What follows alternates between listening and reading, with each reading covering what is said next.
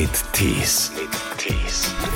Das ist so, das ist, ich weiß es auch nicht. Ich brauche Sekundarliteratur, um das zu begreifen.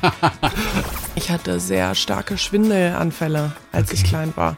Bin auch oft, wenn ich diese Schwindelanfälle hatte, bin auch oft hingefallen, konnte nicht stehen, konnte nicht nichts sehen und so. Deswegen war ich sehr bei mir. Mir ist es so egal, was die Leute über mich sprechen.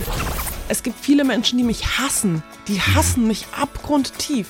Und ich mache ja nichts außer meine Musik und meine Inszenierung. Man könnte theoretisch wegklicken, man müsste sich das gar nicht anhören. Ich spiele da irgendwie knapp 45 Minuten oder was und bin komplett im Arsch und Herbert Grönemeyer spielt dreieinhalb Stunden und kommt runter und sagt, ja geil, geil. Und ich denke mir so, in dem Alter, weißt du, der ist fitter als ich und meine ganze Band zusammen, die da wie so ein Tropf dann hing, ne? Balbina zählt für viele zu den interessantesten Popmusikerinnen in Deutschland. Sie spielt gerne mit Worten, sie spielt mit ihrer Stimme, sie experimentiert gerne, ob mit der Stimme oder aber auch mit bestimmten Sounds. Da sind auch mal ein paar zerschredderte Geigen dabei. Ja. Herzlich willkommen. Hallo. Ups, So. jetzt habe ich das Mikrofon angedacht. Ah, das macht überhaupt nichts. So. So ist der Rock'n'Roll. Ja. Balbina, von der so viele sagen, für Mainstream ist sie manchmal bisher in der Vergangenheit so ein bisschen zu arty gewesen. Also ein bisschen sperrig ist immer so ein Wort, das fällt immer. Du bist selber manchmal auch tatsächlich überrascht. Für dich ist es auch einfach nur Pop im Prinzip, ja. oder? Ja, ja, für mich ist es Pop. Ich habe ähm, jetzt, ich, mir wird oft die Frage gestellt, wie es mir so geht als kulturell relevante Künstlerin, die nur im Feuilleton stattfindet. Und Ja, viele denken, dass ich halt äh, in meinen vier Wänden da sitze und mich von der Muse küssen lasse und versuche, das Sperrigste zu entwickeln, was ich äh, nur kann. Aber für mich ist es ähm, und meine Leidenschaft. Ich, ich sitze nicht da und denke so, wie kann ich das noch komplexer machen? Für mich ist es nicht komplex. Ich liebe, ich liebe Popharmonien. Ja. Ich bin ein großer Fan von wirklich tollen Pup- Popmusikern wie äh, aber Queen, Sogar aber.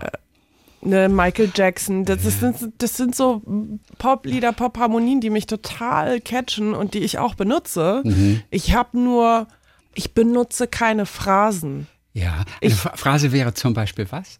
Ja, alles was, was halt, ähm, du hast mir mein Herz gebrochen, äh, meine äh, Flügel können nicht mehr fliegen, ich äh, reise entgegen des Horizonts, bitte Ja. halt mich, halt mich Klischeehafte, fest. klischeehafte Sätze, die wir tausendfach gehabt haben in tausendfach Texten. gehört haben und ich versuche einfach äh, Texte zu schreiben, die interessant sind, wo die, wo die Menschen zuhören und etwas Neues entdecken, Ja. weil ich was Neues entdeckt habe.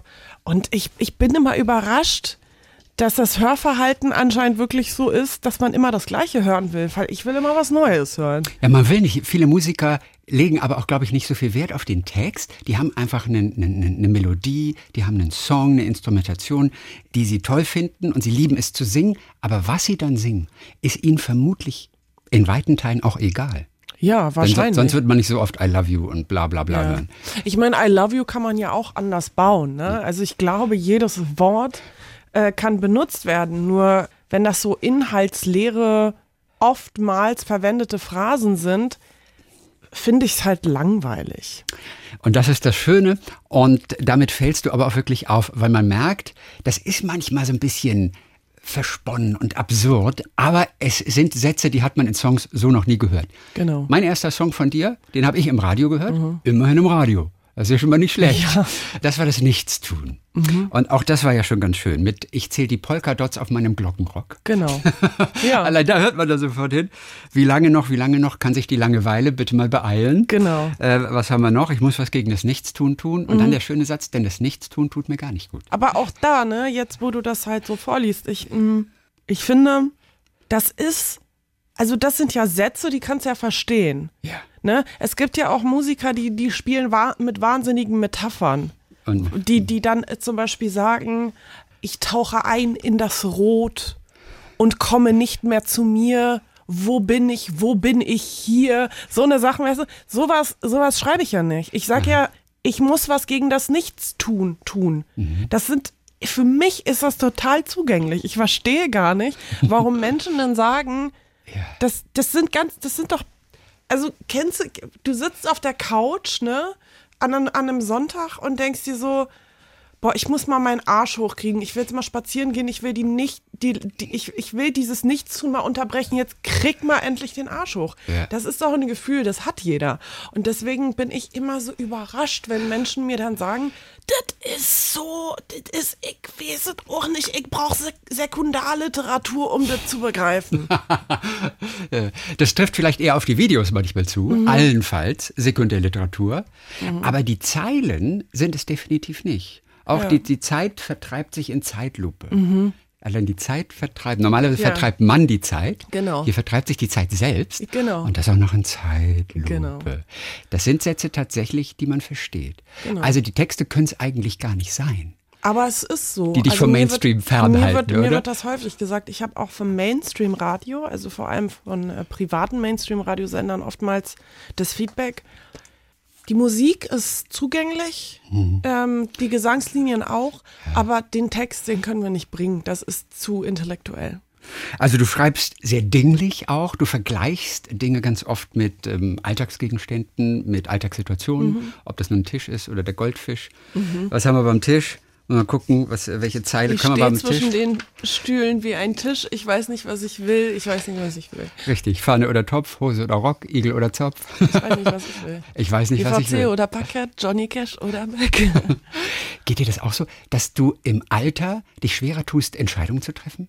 ich habe mich schon immer schwer getan. Wirklich? Immer, immer, immer, immer.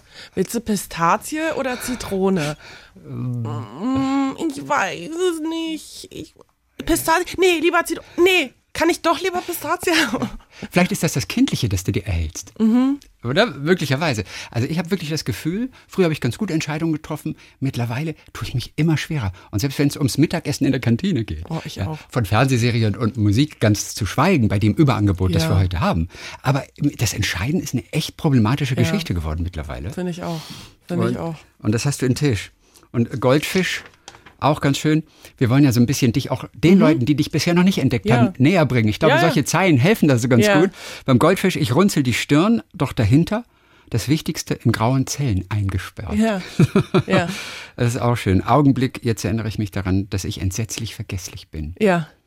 Und auch das meiste, was was ausmacht, sieb ich aus, wie feinen Sand am Strand, und dann höre ich dem Meer zu.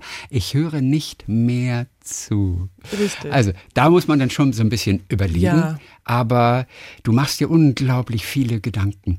Also, wenn du textest, Mhm. wo bist du? Wie lange brauchst du, bis du auf diese Zeile kommst? Mhm. Oder ist das alles, was du aus der Hüfte schießen kannst und dann wird es auch gleich Endbeton gegossen?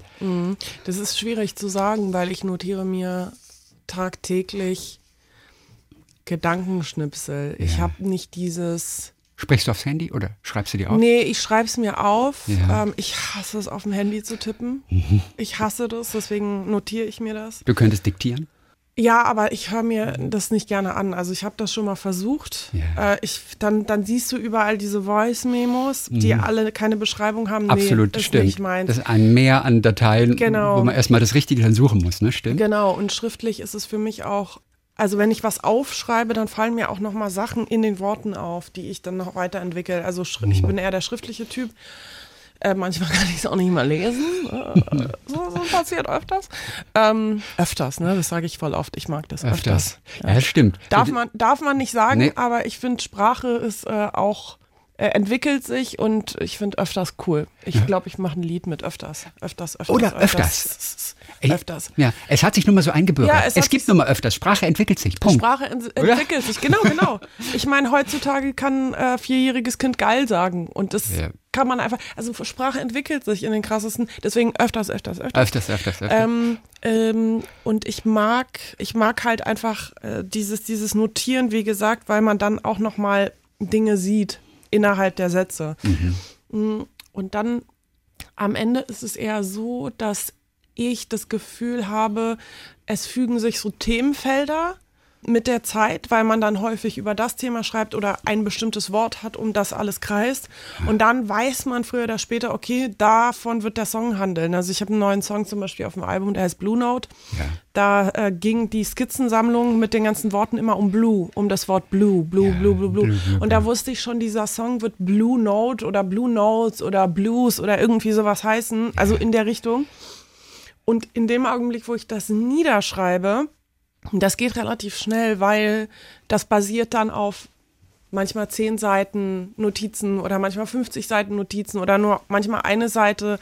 Das ist dann so das Zusammenfügen, da fügt mhm. sich dann auf einmal was in dem Augenblick, wo der Song entsteht. Eine Freundin von mir, die ist so Sprachpolizei. Hast du auch so Sprachpolizei um dich herum manchmal? Mhm. So, so Schlammer? Genau. Schlammer? Ja, bei, bei, mir ist das sowieso so, dass die Leute äh, gerne Sprachpolizei bei mir spielen, weil sie annehmen, ich sei unfassbar intellektuell und würde denken, ich sei unfehlbar, weil ich ähm, anscheinend ja intellektuelle Musik mache und da ist die Sprachpolizei immer sofort da. Aber ich, wie ich es dir gesagt habe, ich sehe die Sprache als etwas äh, Bewegliches. Ich sage nämlich ganz oft, das machen viele auch in der gesprochenen Sprache, weil ich habe keine Lust mehr. Genau. Dann sagt sie, weil ich keine Lust mehr habe. Nicht weil ich habe keine Lust mehr, da muss es denn heißen. Ja. Denn ich habe keine Lust mehr. Die Leute haben uns noch gefehlt, oder? Ja, die haben uns noch gefehlt. Vor allem die Leute ähm, grenzen sich im Alltag selbst ein und, und gewähren keine Entwicklung. Ich finde äh, sowas, ähm, ja. ja, ich würde darauf entgegnen, weil hab keinen Bock mehr. Und vor allem sollte man denen das öfters sagen. Öfters. Äh, definitiv, öfters sollte man das sagen. Ja. Also du bist auch natürlich bekannt für deine tiefe Stimme im Gesang, für diese leichte Melancholie auch in mhm. der Stimme. Bist du ein Mensch, der eher das Glas halb voll oder halb leer sieht? Halb leer. Aber ah, du schon. Ah, das mhm. schon. Schon. War das schon immer so? Ja. Äh, also Leider, ich arbeite dran, dass es nicht so ist. Ich muss da wirklich dran arbeiten, weil ich finde, dass dieses, dieses Leben im Pessimismus und in der Melancholie, das ist so auf. Ähm, ich, ich, kann, ich kann dir nicht sagen, äh, also ich kann dir nicht sagen, warum es so ist, weil das zu ergründen dauert vielleicht mindestens ein Leben lang, mhm. aber äh, es ist eine Eigenschaft, an der ich wirklich arbeite, sie nicht so präsent zu haben über sieben Tage die Woche, 24 Stunden am Tag, mhm. weil du natürlich nie aus diesem Hamsterrad der Unzufriedenheit rauskommst. Und das Leben ist eigentlich zu schön und ich ja. lebe eigentlich zu privilegiert in einem Land, wo wir wirklich viele Möglichkeiten haben, als dass ich mich ständig wirklich in so einem Pessimismus suchen müsste. Was sind die Momente, wo du aber wirklich Glück spürst? Das sind kleine Momente. Okay. Wenn ich ähm, bei mir, ich wohne in Wilmersdorf in Berlin, da gibt es zum Beispiel so einen, so einen Kuchenladen, Nikos Atelier, wo ich manchmal hingehe. Und wenn ich mir da zum Beispiel ein Stück Kuchen hole und ähm, ein ganz leckeres, feines mit, mit einer Tasse Kaffee und das sieht da so ganz urig aus, so ein bisschen Oma-mäßig, ja. so mit Vorhängen und mit so ähm, ein bisschen, ja, ne, so ein Teestübchen. Wenn ich dann da sitze und ich habe dieses leckere Stück Kuchen und es sieht so schön aus und die Sonne scheint vielleicht noch durch die Frontscheibe rein, das ist für mich dann ein Augenblick, wo ich einfach glücklich bin. Und das sind nicht die Augenblicke, wo ich jetzt auf der Bühne stehe, ja. ähm, weil da bin ich ah, eher sehr kritisch und da achte ich eher darauf, ob ich das leiste, was ich mir vorgenommen habe. Da stehe ich unter einem ja. wahnsinnigen Druck und auch unter einer unfassbar hohen Emotionalität mhm. aus der Melancholie raus. Das sind, das sind eher so die Momente, die sehr intensiv sind, aber auch teilweise sehr traurig, weil meine. Lieder sehr traurig eben sind. Mhm. Und eben in diesen kleinen Augenblicken mit dem Stück Kuchen, das sind so die glücklichsten. Einen Song mit dem Titel Das Stück Kuchen hat es aber noch nicht gegeben. Wer weiß. Vielleicht kommt noch was. Passt das noch in die neu, zur neuen Balbina? Ein, ja, ein, ein Stück mit ja. Also auf die ersten beiden Alben hätte das auf jeden Fall draufgepasst. Genau. Und äh, jetzt war ich mir nicht mehr so ganz sicher. Doch, also bei Augenblick hätte ich auch noch ein Stück Kuchen ja. äh, unterbringen Doch, können. doch, doch, doch, das, da ist noch genug Platz für. Ja, ja. Da findest du das Glück. Das Glück, das gab es den Song. Ja. Ich untersuche, suche und find's nicht. Mhm. Nicht mal mit Schwarzlicht, durchs Teleskop, mit. Suchtrupp im Moor. Genau. Da muss man auch erstmal drauf kommen. Ja. Weißt du ganz genau, wo du manche Zeilen, die ihr hast, ausgedacht? Kannst du das ganz mhm. oft noch äh, Also manche ja, manche nein. Okay, und das mit dem Moor? Mit Suchtrupp im Moor. Nee, das weiß das ich nicht mehr. Ich weiß aber, dass ich Goldfisch tatsächlich an, in Warnemünde äh, geschrieben habe, als ich am Meer war. Ja. Ach, guck mal. Da saß ich hinten am Hundestrand. Da ist hinten ein Hundestrand. Und da sind so, da kann man sich dann so auf, ähm, ne, auf so Baumstämme setzen, die da so angemodert sind. Mhm. Und da habe ich Goldfisch geschrieben. Krass. Ich bin oft in Warnemünde, weil ich habe ähm, eine Freundin, die Simone Fügner, bei der ich immer unterkomme ja. und schreibe. Und Simone, ähm, Simone ist zum Beispiel total gut da drin, ähm, mich aus meinen depressiven Phasen zu scheuchen, weil sie dann sagt, komm, du bist so gerne am Meer, jetzt geh mal raus, weil danach geht sie wieder besser. Und dann mhm. scheucht die mich an den Strand und dann komme ich wirklich wieder und sagt, ich habe was geschrieben und sie guckt dann immer so und sagt, ich weiß. Oh, ist das süß. Und das Glück, diesen Song letztendlich mit den Zeilen, Glück, du hast dich verdrückt, aber ich finde dich, ich finde dich. Und dann singe ich nur noch in Dur. Ja. ja. Ja, ich glaube dran, so wie ich gerade gesagt habe. Ich versuche mich aus diesem Pessimismus rauszukämpfen. Und dann finde ich das Glück auch. Und manchmal finde ich es eben auf dem äh, Teller. Und wie ging es dir in den Tagen, als du diesen Song, Das Glück, geschrieben hast, dass du ja suchst, mit Suchtrupp im Moor? Wie ging es mir? Naja, also ich kann mich daran nicht mehr explizit erinnern, wann ich den Song geschrieben habe, muss ich äh, ehrlich zugeben, weil ich habe so viele geschrieben. Absolut. Aber ich glaube, das ist eher aus einer Motivation entstanden, in der ich vielleicht melancholisch war, aber festgestellt habe, nee, es reicht. Ich möchte das nicht, ich möchte das jetzt finden. Und wenn ich so Sachen sage wie, äh, ich suche es halt in der Buchstabensuppe, dann ist das nicht so weit weg vom Kuchenstück. Weil ich glaube einfach, dass das Glück ähm, überall liegt, im Augenblick, im Moment, in, in, in einem Lächeln, wie wir jetzt zum Beispiel in dem Interview gerade Freude haben. Das ist ja, Ja. auch ein Glück. Weißt Du, Absolut. dass wir uns unterhalten. Wenn es für dich auch ein bisschen Glück ist, dann freut mich das, umso das, mehr. Das ist für mich tatsächlich gerade ein bisschen das Glück, ja. Bevor wir jetzt gleich auf das neue Album zu sprechen kommen, wollen wir einmal noch mal kurz einen Blick zurückwerfen auf dein ganzes Leben. Denn dieses Leben spiegelt sich ja in allen Songs, die du auch fortan schreiben wirst, wieder. Ja. Insofern ist es schön, einfach auch nochmal zu verstehen, wo manche Dinge herkommen. Also, du bist in Warschau geboren, Mhm. relativ früh dann nach Berlin gezogen mit deinen Eltern, äh, dort zur Schule gegangen, hast Abitur gemacht. Was warst du für ein Kind in der Schule? Also ich war anfangs die ersten Jahre ein sehr zurückgezogenes Kind, in sich ein bisschen gefangen, introvertiert. Hatte das mit der Sprache zu tun? Auch, ja, ich war die ersten Jahre noch im Förderunterricht, weil ich nicht so gut Deutsch konnte. Ja. Und ich war auch ein Kind, das ja von vielen Unsicherheiten geprägt war. Also ich hatte sehr große Probleme mit den Augen damals. Das hat sich dann über die Jahre behoben. Ich hatte auch zwei Op Operationen und ich konnte auch nicht so gut sehen. Und ich hatte sehr starke Schwindelanfälle, als ich klein war, wegen meinen Augen, weil ich Ja. da so, ein, so eine Krankheit hatte.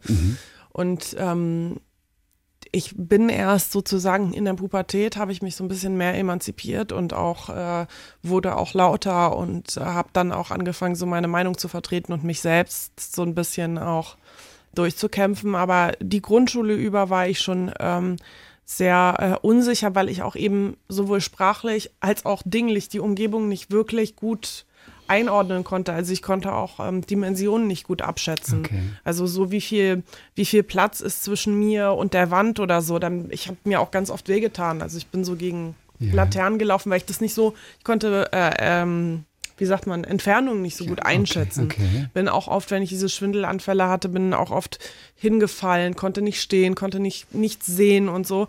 Und ich glaube, dass es, ähm, deswegen war ich sehr bei mir und habe viel zum Beispiel gelesen, Okay. mh, wenn ich zu Hause war und nicht raus konnte ähm, und habe da mit meiner Brille gesessen und dann einfach mich in andere Welten so ein bisschen. Gerade, Ja. so, gerade solche Kinder werden dann natürlich auch noch gemobbt. Wie war das ja, bei dir? genau, genau. Also ich muss sagen, in der Und Grundschule. Berlin ist ja ein hartes Pflaster unter Umständen. Berlin ist ein hartes Pflaster. Ich muss sagen, in der Grundschule, ich hatte ähm, damals hieß die Grundschule noch Martin-Lichtenstein-Grundschule, die wurde jetzt umbenannt. Es ging. Also in der Grundschule ging es wirklich. Da haben die Pädagogen einiges hinbekommen, muss ich sagen. Das war dann später, wo es mir tatsächlich schon ein bisschen besser ging, in der, in der Oberstufe, wo dann die Pubertät kam. Da war ich wirklich sehr anders als alle anderen. Und da war es dann wirklich schlimmer. Also da erinnere ich mich an Zeiten an, die ich mich nicht so gerne erinnere. Okay. Ja. Reden wir von körperlich? Auch. Ja. Sogar das? ja. Gab es irgendjemanden, der dir geholfen hat? An den du dich wenden konntest? Hm, Nee, nicht wirklich. Das heißt, du hast dich da durchaus als. Ich habe meiner Mutter davon auch äh, selten was erzählt, weil ich sie nicht besorgen wollte. Mhm. Mir war das auch unangenehm, dass ich nicht die Stärke aus mir selbst hatte, das so ja. abprallen zu lassen. Aber rein retrospektiv muss ich sagen, habe ich sehr viel in dieser Zeit gelernt. Und ich Mhm. weiß gar nicht, ob ich so lange Musik machen würde in dieser Branche, wenn mich das Leben über diese sieben Jahre auf der Oberschule nicht so stark gemacht hätte. Weil jetzt ist es so, ne, es wird viel über einen gesprochen und ich weiß von anderen Künstlern auch, dass die da sehr anfällig für sind. Und ich bin mittlerweile, mir ist es so egal, was die Leute über mich sprechen, weil ich, ich habe gelernt, dass nicht das relevant ist, was andere über dich sagen, sondern das relevant ist, was du selber tust. Und ich würde ich habe mit der Zeit natürlich auch gelernt, wie man mit körperlicher Gewalt umgeht und so weiter. Ich würde ähm, immer mich verbalisieren und immer das ansprechen und immer dagegen kämpfen, wenn mir jemand was antut. Das habe ich früher nicht gemacht, weil ich ähm, mich nicht getraut habe, was zu sagen, weil ich dachte, das wird dann noch schlimmer. Und ich Ja. habe aber daraus gelernt und ich weiß, dass es immer das wert ist, für sich einzustehen. Also ein dickes Fell hast du mitgenommen aus der Ja, Zeit im Prinzip, das, total das dir bis Fell. heute einfach tatsächlich hilft. Auch. Ja, und die Menschen, die mich damals ähm, gemobbt haben, benachteiligt haben, terrorisiert haben, aus denen ist auch nichts geworden, muss ich sagen. Aus Äh, denen ist nichts geworden. Und das weißt du sogar von das allen. weiß ich sogar. Das weiß ich sogar. Ich habe sogar eine in der U-Bahn getroffen. Und wie war das? Und ähm, ja, die, die hat mich angesprochen und ähm, hat das schon alles vergessen gehabt, was da passiert ist anscheinend. Und ähm, hat mir erzählt, wie schlecht es dir geht und dass sie nicht weiß und mehrere Ausbildungen abgebrochen und ditte hier und ditte. Und da dachte ich so, ja, hast dich vielleicht früher auf die falschen Dinge konzentriert, zu viel Hass. Das Definitiv. tut einem nicht gut.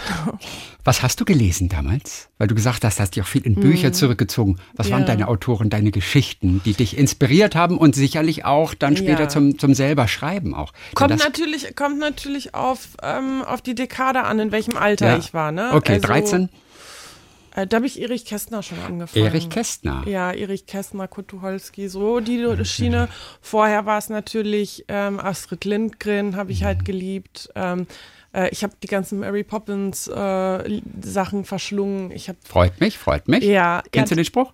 freut mich, freut, Freut mich. mich? Ja, ja. Wie heißt er doch? George, der Vater? Ja. George, Ja. die Kinder sind weg. Ja. Freut mich, freut, Freut mich, mich, weil er gar ja. nicht zuhört. Ich meine, im Nachhinein, ähm, im Nachhinein merkst du auch zum Beispiel, dass ähm, Mary Poppins, das war ja noch eine patriarchalische Struktur, in diese, der dieses Buch entstanden ist. Mhm. Nichtsdestotrotz war sie ja eigentlich schon der Boss. Ne? Also sie war schon, äh, sie hat alle so durch ihre Zauberei so hingestellt, dass alles irgendwie läuft. Ne? Definitiv. Und ähm, ich muss sagen, dass ähm, ich gerne solche Bücher gelesen habe mit äh, auch starkli- starken weiblichen Charakteren wie Pippi Langstrumpf, Mhm, Natürlich. die halt, weißt du, ganz, ganz doll stark war und, ähm, und der Vater war irgendwie auf Reisen und das war ihr aber auch egal, weil sie hat das alles total gut geregelt bei sich. Ne? Also so äh, starke weibliche Charaktere waren für mich schon immer, die äh, waren mir schon immer wichtig. Wann hast du denn selber angefangen, etwas zu schreiben, etwas zu früh. Papier zu bringen? Ganz früh. Wie früh? Ganz früh. Also ich habe als Kind, meine Art zu spielen war immer die, mir Geschichten auszudenken und die dann aufzuführen. Ah, aufzuführen. All- sogar. aufzuführen. Also Vor der war- Familie. Oder vor. Auch, ja. Also ich war im Hort, Mhm. der war direkt neben der ähm, Grundschule. Und äh, da mochte ich es auch wirklich sehr gerne. Da waren nette Erzieher und da waren auch meine Freundinnen, die ich da hatte, meine Paar. Und da habe ich immer Geschichten ausgedacht und dann ähm, jeden eine Rolle zugeteilt Ja. und habe das dann inszeniert.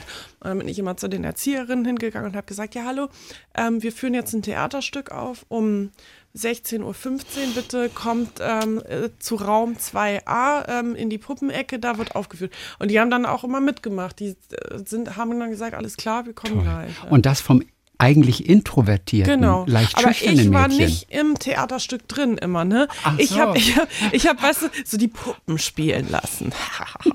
so, ähm, ja, ich war, ich war immer so, ähm, ich wollte das immer inszenieren. Also ich wollte auch immer, die Mädchen wollten immer drin mitspielen, weil ich habe immer irgendwie mehr mit Mädchen am Anfang gespielt. Äh, bis auf Jakob. Jakob war auch noch dabei. Schöne gut. Grüße an Jakob. Ähm, Jakob und die Mädchen. Und dann habe ich denen auch so Kostüme gemacht und so. Und ähm, ja, das war schon mein Ding so. Und dann habe ich halt irgendwann, je älter ich wurde, umso mehr hat man dann geschrieben und dann hat man auch geguckt, was interessiert mich. Ich habe halt gerne gesungen, ich habe Musik geliebt und dann habe ich halt viel Songtexte geschrieben, aber auch viel Geschichten, Gedichte, alles mögliche. Warst du nicht der Star im Deutschunterricht dann? Im. Deutschleistungskurs? Hast du gehabt? Hab Deutschleistungskurs? ich gehabt, ja. Hab Okay. ich, gehabt. ich war in Deutsch auch nicht schlecht. Wollte gerade sagen, aber de deine Geschichten, die du dann geschrieben hast, deine Texte, waren doch bestimmt anders als die von den anderen Kindern in der Ja, Straße, das da, Ding oder? ist, das ist ja nicht gefragt gewesen im Deutschunterricht. Da hast du ja eher Literatur durchgenommen und ähm, dann so diese ganzen Standardsachen, Textanalyse und so weiter und so fort. Okay. Und ich muss sagen, ich habe äh, Probleme gehabt im, im Deutschunterricht. Das habe ich auch bis heute. Ich brauche, ich glaube, ich brauche mehr Zeit, Dinge zu überblicken als andere. Nicht, weil ich äh, langsamer bin, sondern weil ich mich so sehr in Details verliebe.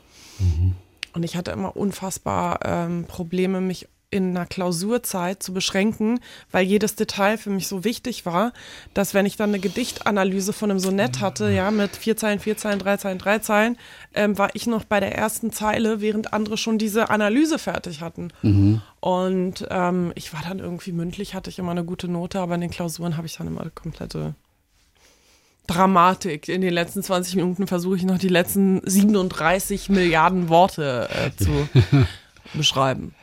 Also Texte wurden nicht von dir jetzt öffentlich vorgelesen im Unterricht, wo, wo nee, du einfach auch es gab auch keine Challenges für Kreativität. Okay. Also das einzige Mal, wo es mal was gab, da ähm, gab es ähm, die Aufgabe, dass man ein alternatives Ende für Homo Faber schreiben sollte. Das habe ich auch gemacht.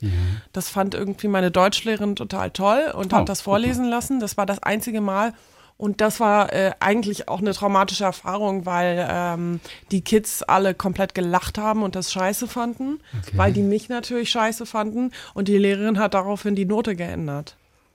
Oh. Weil die Kinder ihre eigene Note. ihre eigene Note.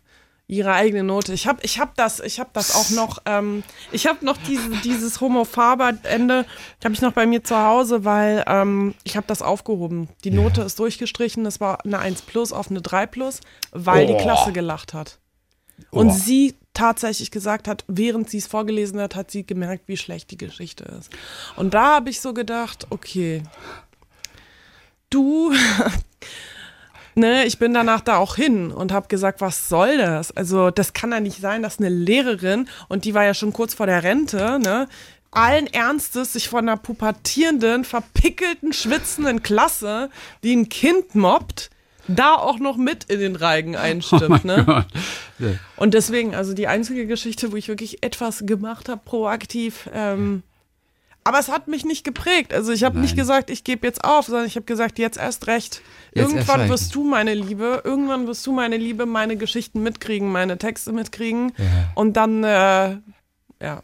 Und auch da klingen natürlich auch die Themen deiner Songs an, ob das nun Selbstzweifel sind. Nicht Mhm. aufgeben, weitermachen. Ist ja immer wieder dabei, immer wieder drin. Mhm. Wir verstehen jetzt auch so langsam natürlich, warum du es manchmal schwer hattest. Mhm. Also unterm Strich. Äh, Da singst du ja auch drüber. Unterm Strich, ich passe nicht rein. Mhm. Ich bin ein Puzzleteil aus der falschen Packung. Ich habe eine krumme Haltung, ich passe nicht rein. Ja, habe ich immer noch. Auch ja, die krumme Haltung habe ich eigentlich auch. Ja, aber Also jetzt, wo du sagst, immer, können wir beide schön gerade sehe, stehen. Ich sehe ich seh so aus. Geht mir genauso. Warum sagt es einem keiner, fragt man sich die ganze Zeit. Mir sagen es alle. Meine Also- Mutter, jedes Mal, wenn ich meine Mutter sehe, jetzt stell dich doch mal anständig hin. Steht selber krumm übrigens, meine Mutter. Schön groß. Gut. Zu den Selbstzweifeln komme ich jetzt noch auf einen Song zu sprechen. Das ist übrigens ein Song, wenn ich dich weitergebe an andere und sage, passt mal auf, hört euch bitte mal Songs von Balbina an. Entweder fange ich mit dem Nichtstun an oder aber ein Song, der alle flasht, ist Hut ab. Wirklich. Wie habt ihr diesen Song damals entwickelt? Ist noch so ein, so ein äh, Rapper, ist er, glaube ich. Ja? Justus Justus Jonas. Jonas dabei. Da sind echt harte Sätze drin. Also wie ich schwitze über meinen Skizzen, siehst du nicht, das ist tiefsinnig, siehst Mhm. du nicht den Sinn darin. Und ja, du weißt, ah nee, Quatsch. Äh, und er sagt dann, das ist völlig lächerlich, das glaubst du selber nicht. Und falls doch, liegt es daran, dass du seltsam bist. Mhm. Ja. Man hat das Gefühl, das sind lauter Sätze, die du in deinem Leben auch wirklich ja, gehört hast. Gehört.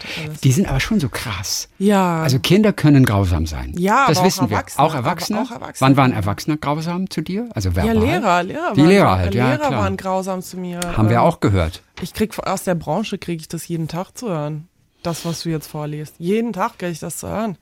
Mir, ich habe, ich, ich, äh, ich, äh, ich, ich sitze in, in meinem Raum und tue einfach nur Dinge, die mir Spaß machen und Freude machen. Und anstatt dass die Leute mich machen lassen, entwickeln, entwickelt eine bestimmte Schicht so einen unfassbaren Hass auf mich. Also was ich an Morddrohungen kriege So, und, äh, und, und irgendwelchen Fotokollagen mit irgendwelchen Penissen in meinem Gesicht, einfach nur, weil ich mich auslebe. Die Leute, es gibt viele Menschen, die mich hassen. Die hassen mich abgrundtief. Und ich mache ja nichts außer meine Musik und meine Inszenierung. Man könnte theoretisch wegklicken, man müsste sich das gar nicht anhören. Aber die hassen mich richtig. Aber woher kommt das? Ich Fragt weiß man sich es doch. nicht. Denn ehrlich gesagt, also ich finde für das, was du sagst, Morddrohung und so, bin ich jetzt selbst ein bisschen schockiert. Ja. Du schreibst originelle Sachen, du schreibst surreale Sachen, vielleicht versteht auch nicht jeder auf Anhieb. Lies dir mal ja, YouTube-Kommentare äh, durch. Das mache ich nicht. Das mache ich nicht mehr. Und manchmal lese ich mir das einfach nur durch, um mir so einen Überblick über die Gesellschaft äh, zu machen.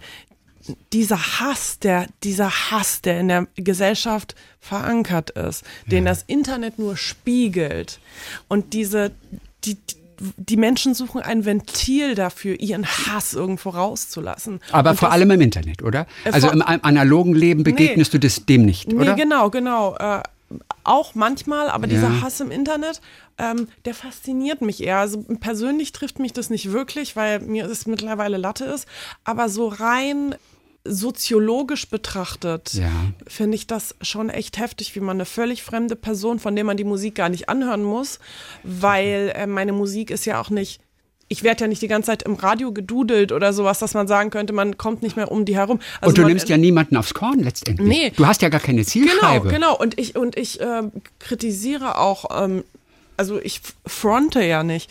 Und dieser Hass, der sich gegen eine völlig fremde Person richtet, die andersartig ist, deren Welt man nicht begreifen kann, Ja.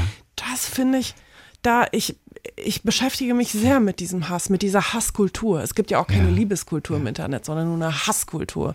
Und das, ähm, das beschäftigt mich wirklich, weil ich, ich nicht, ich möchte immer, dass der Mensch von sich aus gut ist, aber ich habe Angst, dass er es nicht ist. Und warum denn? Also, was ist das? Wenn die Leute die Songs nur hören würden, wenn sie jetzt nicht vielleicht die Videos dazu Mhm. sehen würden. Wir reden auch noch über Kostüme nachher. Du bist ja, Ja, wirklich ja. diese deutsche Sängerin, die so anders angezogen ist als alle anderen. Also das gehört ja für dich mit zur Performance auch dazu, ähm, zum Visuellen, an dem du ja auch arbeitest und Spaß hast, das zu entwickeln.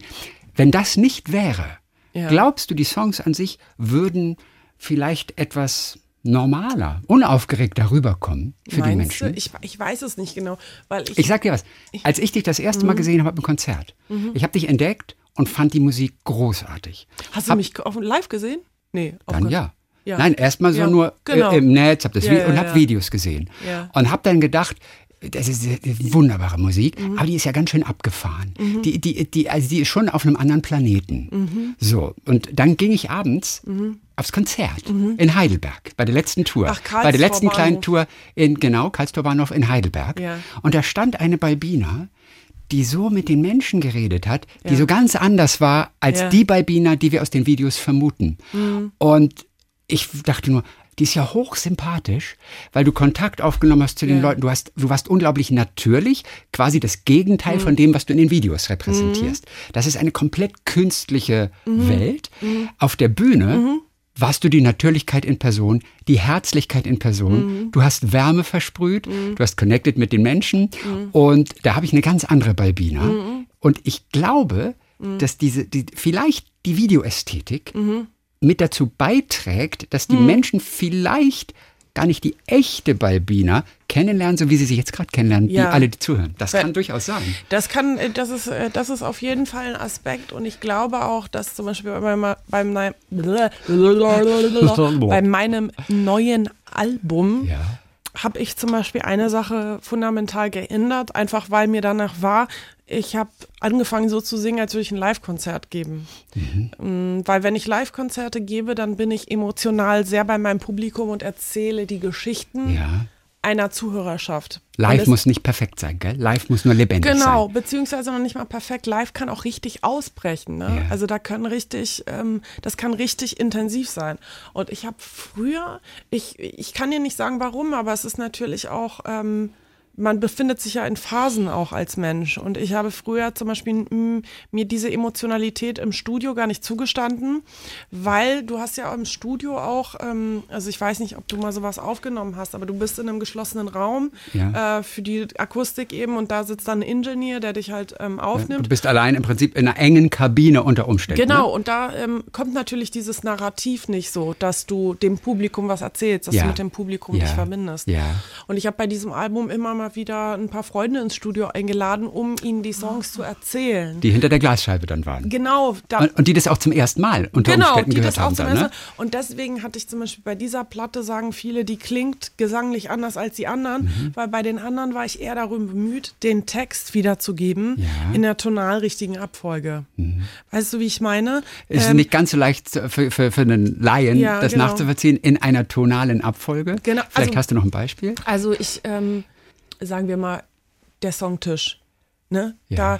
Da, da stand ich dann im Studio und ich habe eingesungen, ich stehe zwischen den Stühlen wie ein Tisch, ich weiß nicht, was ich will, ich weiß nicht, was ich will.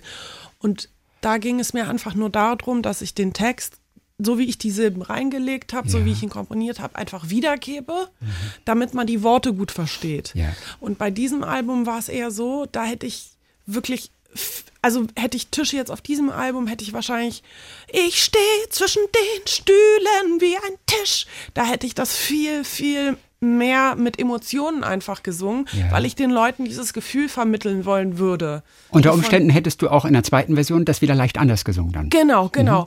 Und es ist, ähm, es sind zwei verschiedene Arten einfach. Ne? Ja. Ähm, bei diesem Album stand eben die Emotion vorne und äh, das Publikum vorne. Deswegen Ja. klingt es auch so anders. Ähm, denn ich weiß selber gar nicht, warum ich mir äh, diesen, diesen Unterschied auferzwungen habe zwischen Live und Platte. Okay. Das, das war bei mir immer so. Mir haben Aber unbewusst war das vielleicht unbewusst. einfach da. nee, nee, ne? das war unbewusst. Ich habe das Eben nicht drum, bewusst ja, ja. gemacht. Ich habe jetzt erst durch diesen Schlüssel, den ich verstanden habe, hey, wenn du dir vielleicht ein paar Leute einlädst, denen du es erzählst, Mhm. dann kommt vielleicht mehr Emotion rein.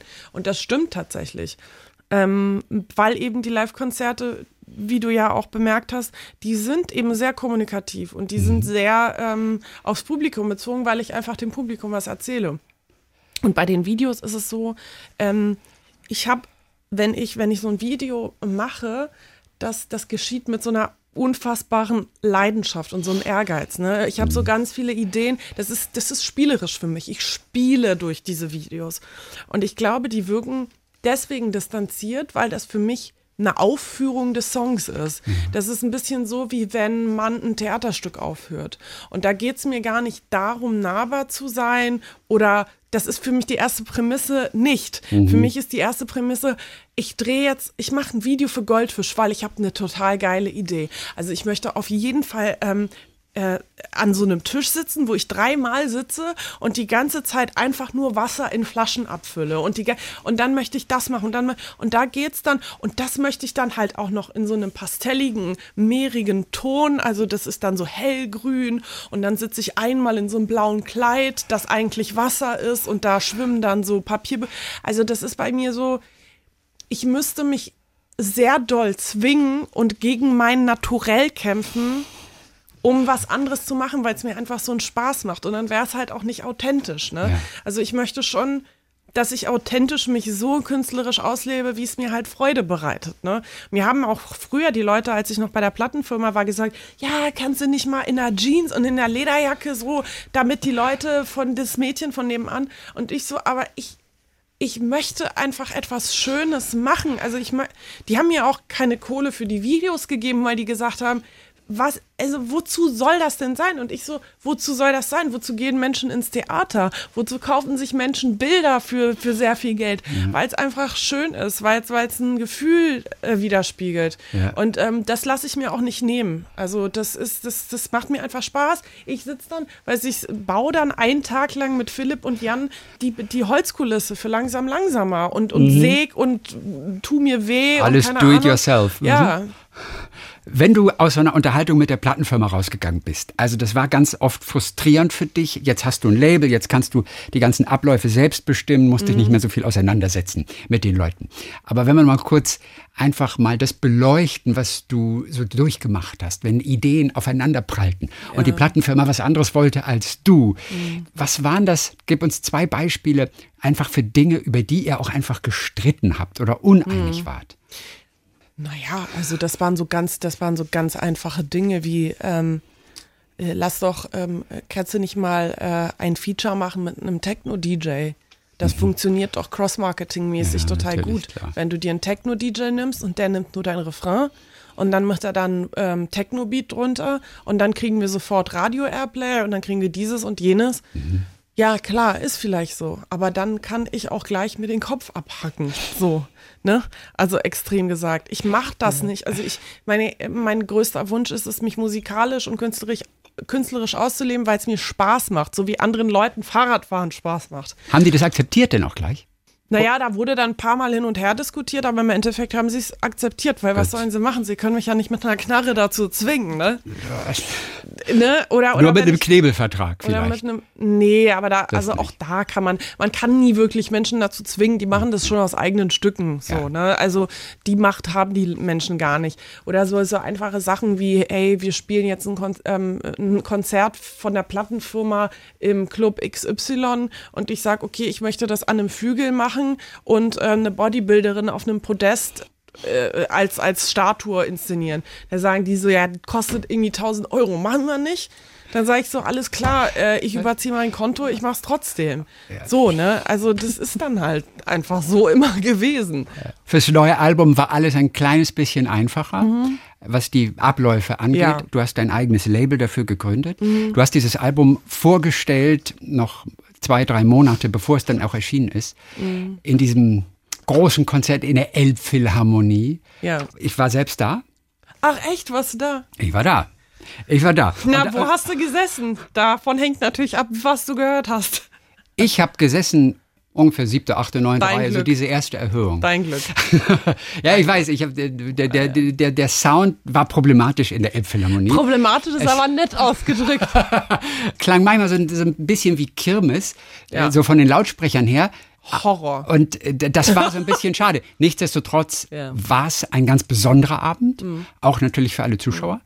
Und es war ein Satz, als du gesagt hast, vor einem Jahr war ich so weit, da wollte ich eigentlich nie wieder Musik machen. Ja, war ich auch. Das hat mich dann doch überrascht. Mhm. Also, dass du diese Melancholie in dir trägst, irgend- so eine ganz natürliche Melancholie. Das tun ja viele Menschen, das ist klar. Mhm. Aber dieser Punkt, ich will nie wieder Musik machen. Bevor wir über die Songs jetzt sprechen, Mhm. die dann entstanden sind, alle auf dem neuen Album Punkt. Nimm uns kurz mit in diese Zeit, als du tatsächlich keine Musik mehr machen wolltest, als du dir das nicht vorstellen konntest. Wie schlecht ging es dir da? Also es ging mir so schlecht, dass ich gedacht habe, ähm, wenn ich möchte, dass es mir besser geht, höre ich einfach auf mit allem. Weil es ist einfach nur ein Kampf. Also ich bin alles das, was die anderen nicht sehen. Das, was die anderen sehen, ist alles äh, toll und schön, weil ich das ja alles rausgebe, was toll und schön geworden ist. Aber alles andere, ich kann ja nicht fünf Stunden lang am Tag mit den Leuten kommunizieren und denen sagen, was alles nicht läuft. Ja. Und ähm, diese, diese Gespräche mit Menschen, die einem halt wirklich die ganze Zeit erklären wollen, warum man nicht erfolgreich ist und warum man nicht stattfindet. Und die x-te Absage von irgendwas und schon wieder sagt der Sender XY, ich muss aus der Show rausgenommen werden, weil ich bin nicht zugänglich. Die nehmen dann wieder eine Schlagersängerin und so. Das ist, ähm, also ich habe tatsächlich mehr Absagen als Zusagen in meinem Leben. Und wenn du halt immer 99 Prozent Nein, Nein, Nein, Nein hast, das ist halt negativ und, und das, das zieht dich einfach runter, weil manchmal hast du auch einfach keine Kraft mehr. Und, ähm, Und du brauchst auch eine Entwicklung. Irgendwie, irgendwas muss ich dann doch mehr tun. Ja, genau. Einfach so weitermachen, Jahre Genau. einfach für dich deine Musik machen, deine kleine Fangemeinde haben. Genau. Aber irgendwie ist das nicht genug. Irgendwie muss ein bisschen expandieren, genau, oder? Genau. Und ähm, das ist das, das macht einen mürbe. Und deswegen habe ich auch damals eben gesagt, ähm, eigentlich ist es zwangsläufigste, was ich jetzt entscheiden muss, dass ich das halt alleine durchziehe und dass ich mir einen Vertrieb suche, der mich halt eben unterstützt in meiner Labelarbeit, auch eben finanziell. Ähm, und Eben, aber- wovon lebst du die ganze Zeit denn letztendlich? Von- also das das ich- hat schon gereicht jetzt zum Leben. Das, das reicht seit 2015. Okay. Ich lebe jetzt nicht so auf großem Fuß, muss Ja. Mhm. ich dazu sagen, aber ich lebe ein gutes Leben. Ich äh, nage nicht am Hungertuch. Ja. Es gab Zeiten, wo ich am Hungertuch genagt habe, tue ich aber nicht mehr. Ähm, und ich lebe sehr bescheiden, aber es reicht mir auch. Ich bin niemand, der irgendwas, also, ne?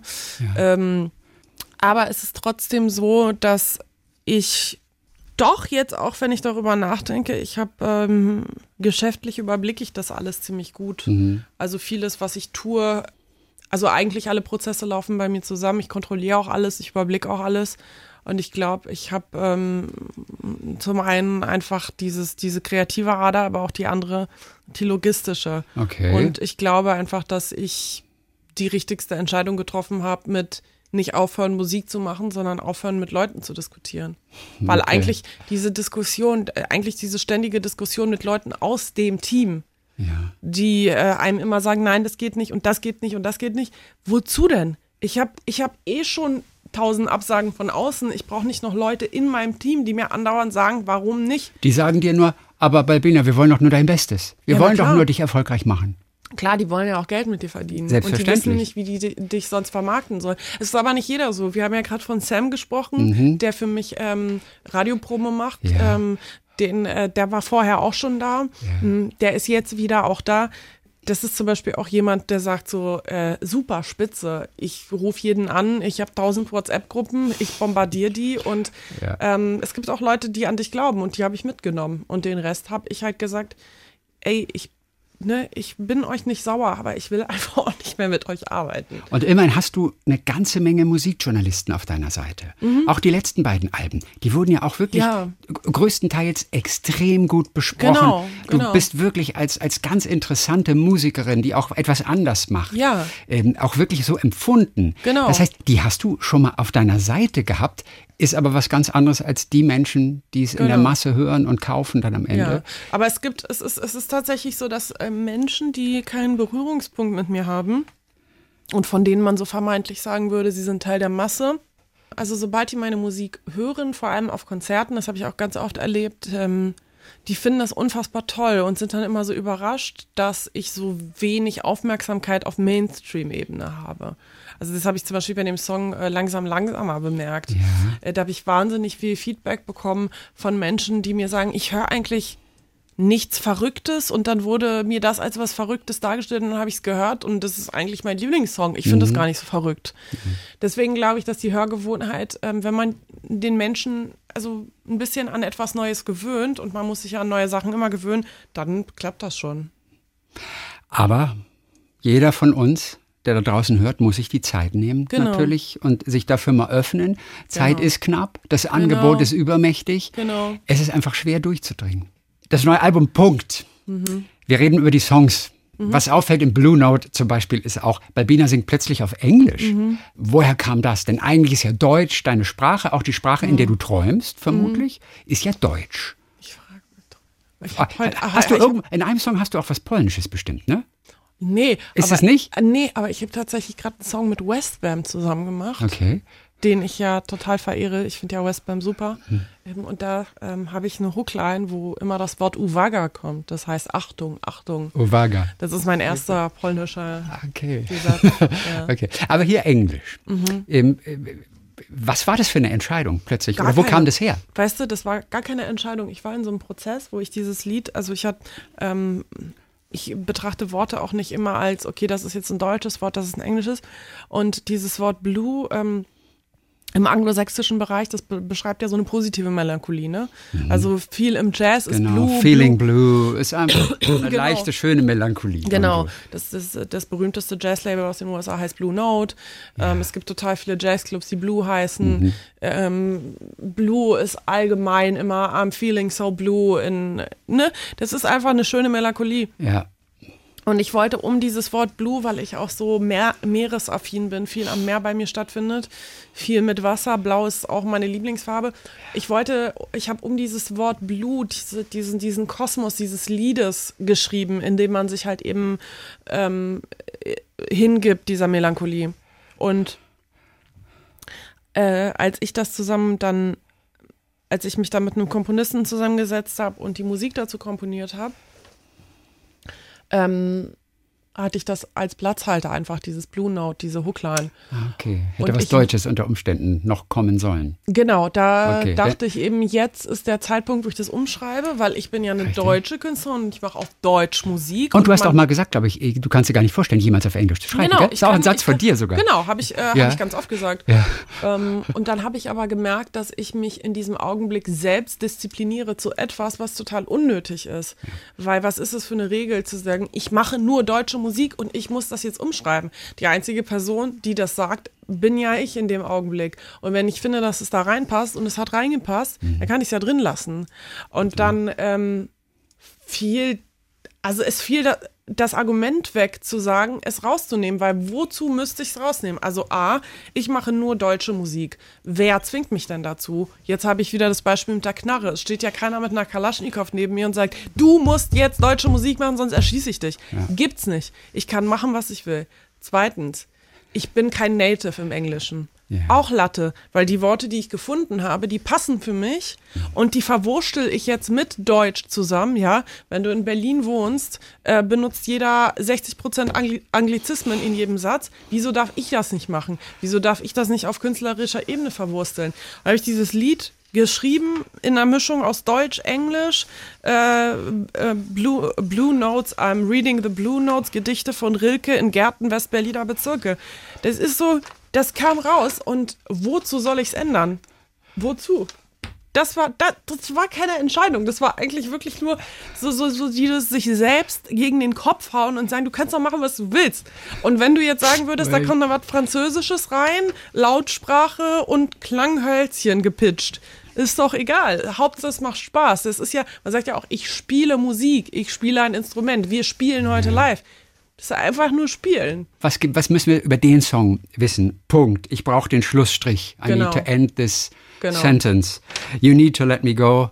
I need to finish this. Genau. Spiegelt Geht- natürlich die Zeit wieder, klar, in, der, Genau. du, in der du einfach dich von deiner Plattenfirma gelöst Darum hast. geht's da aber Darum auch geht's. wirklich. Darum geht's da auch. Und du Also- singst ja wirklich so ein bisschen die Seele auch aus dem Leib, Komplett, oder? komplett. Das ist auch eine Live-Nummer einfach, Das ist auch oder? eine Die Live-Nummer, geht ja. richtig ab. Ja. Nö, das ist, äh, das ist tatsächlich wirklich dieses, dieses Arbeitsverhältnis. Äh, viele Menschen nehmen das als Liebeslied wahr, finde ich auch nicht verkehrt, weil das gibt es ja auch in Beziehungen, Mhm. wo du ganz lange in einer Beziehung bist, die dich nicht glücklich macht, wo du den Mut fasst, um das zu beenden. Da geht es tatsächlich um eine Arbeitsbeziehung, aber es ist ja. auch eine Arbeitsbeziehung. Das sind ja auch Menschen, die dir nah sind. Ja. Und da geht es einfach darum, ähm, den Mut zu haben, was zu beenden, weil den muss man erstmal haben. Den musste ich auch haben, weil ich wusste, so in dem Augenblick, wo ich die E-Mail schreibe, bitte lass mich aus dem Vertrag raus, kann ich nicht eine Stunde später sagen, ach nee, doch nicht, lass mich mal wieder rein. So, ne?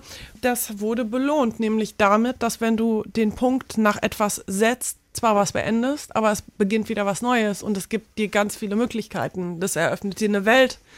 Und ähm, deswegen ist, äh, ist es wichtig, Punkte zu setzen hinter Kapitel, damit man neue beginnen kann. Gesanglich ist es für mich so ein bisschen das neue Ich mach Dinge kaputt. Ja, Das ist die Zeile, ja. die live wirklich durch, durch, Ja. Mhm. durchs Mark geht. Das, weil, weil du richtig, da, da kommt ja, holst du ja alles raus, was du innen drin hast. Ich mach Dinge kaputt. Mhm. Ich mach Dinge kaputt. Und also da, boah. Bei Punkt, finde ich, geht's irgendwie so in diese Richtung, wo Mhm. Genau. du auch richtig aus dem Vollen schöpfen Ja. Mhm. kannst. Egal, was an dem Tag passiert ist. Ich glaube, danach ist alles weg. Ja, auf jeden Fall. Auf jeden Fall. Auf jeden Fall. Also es ist schwierig, wenn man so eine Songs recordet, weil jedes Mal, wenn du sie live aufführst, kommst du in dieses Gefühl rein. Und ich habe beim Kaputtgehen oftmals so das Gefühl, dass mein, meine Kehle sich zusammendrückt und ich Ja. Tränen im Auge habe, weil ich in diese Situation, nicht weil ich so, oh, ich bin jetzt so gefühlt, sondern du bist dann ultimativ in dieser schlimmen Situation drin. Und das ist live echt manchmal hart, weil natürlich die Leute erwarten dann, dass du an dieser bestimmten Stelle dann wirklich diese Töne rausquetscht und in dem Ja. Augenblick willst du eigentlich nur heulen, so, ne? Machen. Zusammen mit Herrn Grönemeyer, wie du ihn Mhm. Genau. gerne bezeichnest. Genau. Du warst 2015, war das, glaube ich, im Vorprogramm bei Ihnen unterwegs. Große Geschichte eigentlich. Mhm. Ja. Vorprogramm von Grönemeyer zu Ja. sein. Wie hast du dieses, diese Auftritte in Erinnerung noch damals? Ähm, Weil man, man spielt ja für Leute, die sind alle wegen Grönemeyer gekommen. Ja. Das ist ja das Problem. Das ist ja auch unangenehm, denke ich mir. ach, das geht eigentlich. geht, okay. Das geht. Also es gibt, ähm, es gibt schon die Möglichkeit, die Leute zu überzeugen. Und dadurch, dass ich halt narrativ ja eben meine Geschichten erzähle live, Mhm. ähm, gibt, ist es schon so, dass die Menschen, ich, ich bin ja, ich bin ja keine Hard-Metal-Band, die Ja. dann kommt und dann erstmal so, wo die Leute dann sich, äh, sondern die können ja wählen, ob sie zuhören oder ob sie nicht zuhören. Und es ist, glaube ich, sogar für die Fans von Herbert Grönemeyer ganz cool gewesen, weil die kommen dann an und holen sich noch ihr Bier und setzen sich Mhm. hin und quatschen und ach, was ist das denn? Also es war eigentlich eine dankbare Tour für mich. Auch wieder wahr, die sind auch dankbar für die Texte letztendlich. Genau. Für deine Texte passt eigentlich natürlich sehr gut rein in dieses Genau. wirklich poetische, assoziierende. Genau, und dann habe ich ja auch immer so ein bisschen auffälligere Kostüme und so. Ich glaube, das ist einfach Unterhaltung. Unterhaltung, bevor die Show losgeht und die Leute können sich schon mal einstimmen. Von daher war das für mich äh, eigentlich eine rein gute Erfahrung. Ich habe da keine schlechten Erfahrungen. Ich wurde da auch nicht ausgebuht oder so. Das gab es überhaupt nicht. und auch einfach mal so eine riesen, riesen Produktion mitzuerleben, die mich sehr beeindruckt hat, weil ich da das erste Mal auch gemerkt habe, wie viel ähm, dazugehört zu so einem Konzert, dass hinter der Bühne einfach 300 Leute arbeiten. Ja. Und Herbert Grönemeyer eben als Individuum 300 Leuten Arbeitsplätze über so viele Monate schenkt. Im, also in dem, also das ist schon krass, diese Wirtschaftskraft jetzt mal so rein äh, diesen Aspekt zu sehen, dass diese, diese Person so viele, so vielen Leuten halt einen Job gibt. Ne? Also mhm. dass da, also hinter diesen Konzerten ist wie eine ganze Stadt, die halt werkelt und tut und macht. Und das finde ich wahnsinnig beeindruckend, weil ähm, das ähm, eben ein Projekt ist, was so positiv ist und wo die Leute so Hand in Hand was Tolles machen und gemeinsam erschaffen. Ja. Und ähm, da habe ich mich wirklich sehr wohl gefühlt, über die zwei Monate Teil dessen zu sein und zu sehen einfach, wie ja, wie Musik, ähm, wie einfach Musik etwas, was so, was, was einfach nur in der Luft schwebt, Menschen auch Arbeitsplätze geben kann. Mhm. Und so tolle auch Arbeitsplätze, ähm, die so interessant sind, wo man an so tollen Momenten einfach teilnehmen kann. Das äh, hat mich sehr beeindruckt und das war nach der Tour auch so, da war man auch so ein bisschen traurig, wenn man die Leute dann nicht mehr sieht. Ne? Na klar, da fällt man in ein tiefes Loch erstmal. Genau. Na, ein tiefes Loch war es nicht, ah, okay. ähm, weil ich sehr dankbar für die Erfahrung war. Es war nur so, dass man dann auch ganz äh, pragmatisch gesehen äh, am, am ersten Tag sich gedacht hat, ja, und was esse ich jetzt? Also ganz ehrlich, ich bin doch jetzt jedes Mal ins Catering reingegangen und da stand halt das beste Menü, das der Olli gemacht hat und, und jetzt muss ich wieder selber kochen. Frechheit, was soll ich denn jetzt essen, bitte? Hattest du mit Herbert denn auch einigermaßen viel zu tun während der Tour?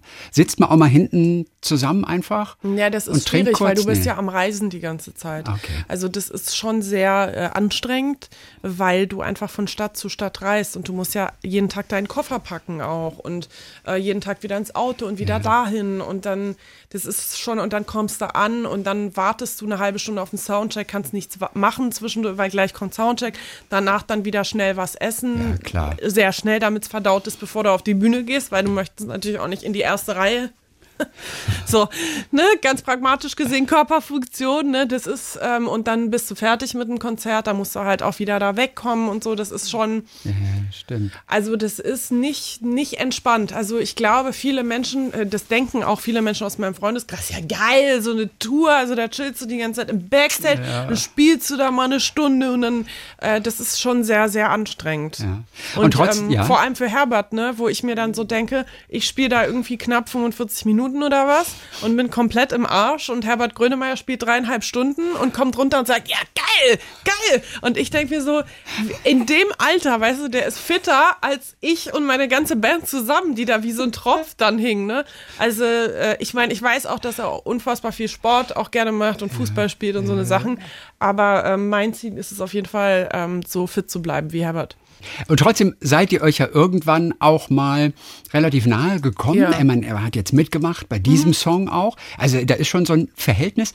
Wann war das soweit? Wo habt ihr euch so auch richtig gut mal kennengelernt? Ja, also, also ich sage, ich sage immer, es ist ein kollegiales Verhältnis, ein trotzdem auch distanziertes, weil es jetzt nicht mit meinem bester Kumpel, also Herr mhm. Grönemeyer, deswegen sage ich das auch immer gerne in Interviews, Herr ja, Grönemeyer, weil ich sage auch manchmal Herbert, weil wir uns natürlich duzen, ja, aber ich sage auch oftmals aus Respekt Herr Grönemeyer, weil es ist für mich immer noch Herr Grönemeyer. Mhm. Ähm, wir begegnen uns schon wirklich nicht täglich und sitzen da beim Käffchen zusammen. Das ist, das ist eine distanzierte, kollegiale, kollegialer Austausch. Man schätzt sich Man einfach schätzt auch, sich, auch genau. sehr genau. Und wann seid ihr euch das erste Mal begegnet?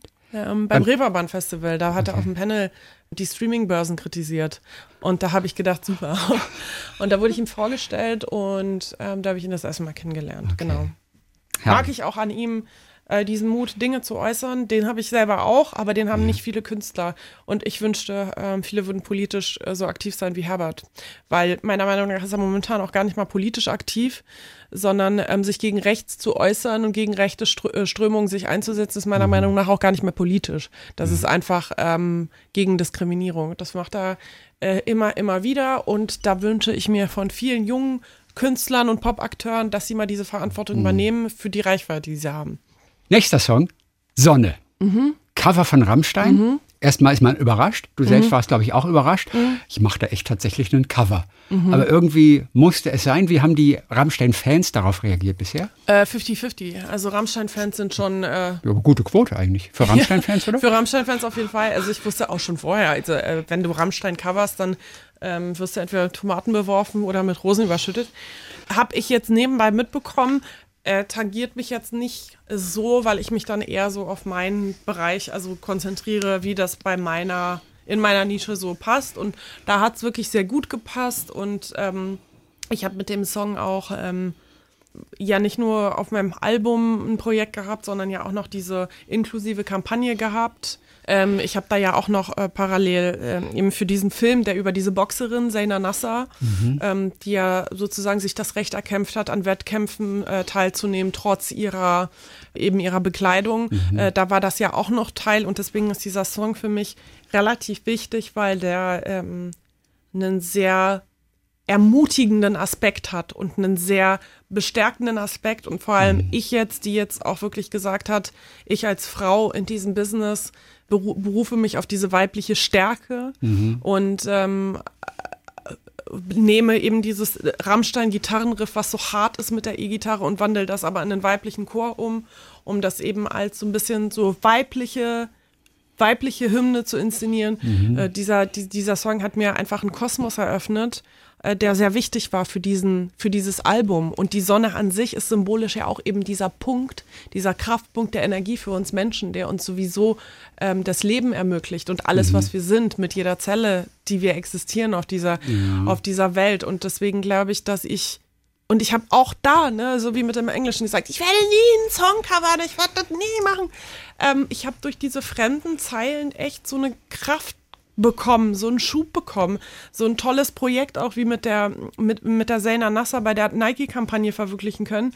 Das ist einfach ähm, in diesem Augenblick meines Lebens war der Song total wichtig und ich bin auch sehr sehr glücklich, dass die Band diesen Song toll findet.